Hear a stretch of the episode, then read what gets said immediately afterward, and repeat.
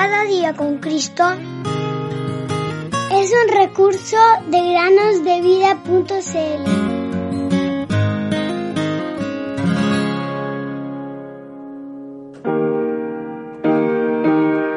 Lávame y seré más blanco que la nieve. Salmo 51, 7. Hola queridos amigos y amigas que nos escuchan en el podcast Cada día con Cristo. Sean bienvenidos a un nuevo día para meditar. Déjenme preguntarles, ¿les gustan las herramientas? Yo creo que a la mayoría de los niños les gustan las herramientas.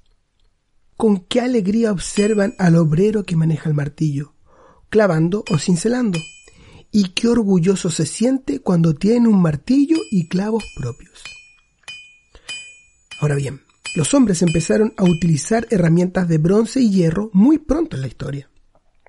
Antes del diluvio, leemos acerca de Tubal Caín, quien enseñó a los hombres a fabricar y utilizar herramientas de metal. Y aunque Tubal Caín y sus hermanos vivieron antes del diluvio, y sus aprendices y obreros fueron arrastrados por este juicio, los hombres siguieron utilizando el martillo.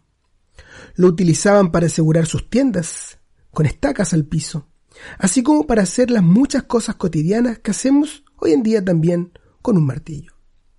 Sin embargo, la única persona en la Biblia cuyo nombre ha llegado hasta nosotros que utilizó un martillo es una mujer. Se trata de Jael, quien mató a Císara, el capitán del ejército de Jamín, el opresor de Israel, quien, al ser derrotado, huyó. Jael pertenecía a una tribu de errantes que vivía segura cerca de Israel. Y se sentía segura porque había conocido al Dios de Israel y su poder protector. De manera que el enemigo del pueblo de Dios también era el enemigo de Jael. Y ella brindó la estocada final para asegurar la victoria de Israel con su martillo. En 1 de Reyes 6, 7, volvemos a leer sobre los martillos. En este caso, en relación con la construcción del templo.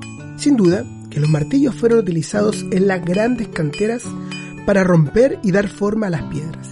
Sin embargo, la palabra de Dios nos dice que no se escuchó ningún martillo ni ninguna herramienta de hierro en la casa de Dios mientras se construía.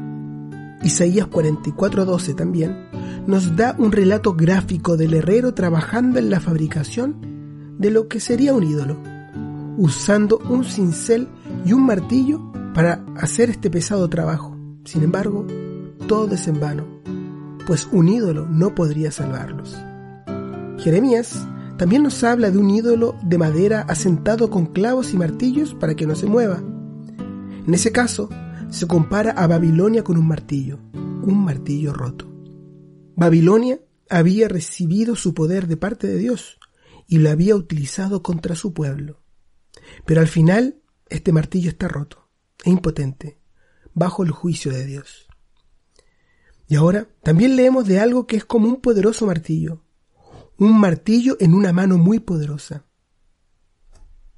En Jeremías 23, 29 leemos, ¿No es mi palabra como fuego, declara el Señor, y como martillo que despedaza la roca? Este martillo es seguro, y la mano la mano que maneja este martillo es incansable y sostiene todas las cosas. Me pregunto, queridos amigos y amigas, ¿cuánto conocemos de este poder de la palabra de Dios? ¿Ha roto en pedazos el orgullo de nuestros corazones? Querido amigo o amiga, tú sabes de quién habla la palabra de Dios, quién es la palabra de Dios. Se trata de Jesús, el Hijo de Dios. Su mano es la que tiene todo el poder en estos momentos, pero no usa su poder para romper. En un día futuro, así será. Pero hoy en día, Él utiliza su poder por medio de su palabra para manifestar su amor. Él nos llama para que vengamos a Él y aprendamos de su amor. Él murió por nosotros para que fuéramos salvos y en lugar de ser enemigos, fuéramos sus amigos.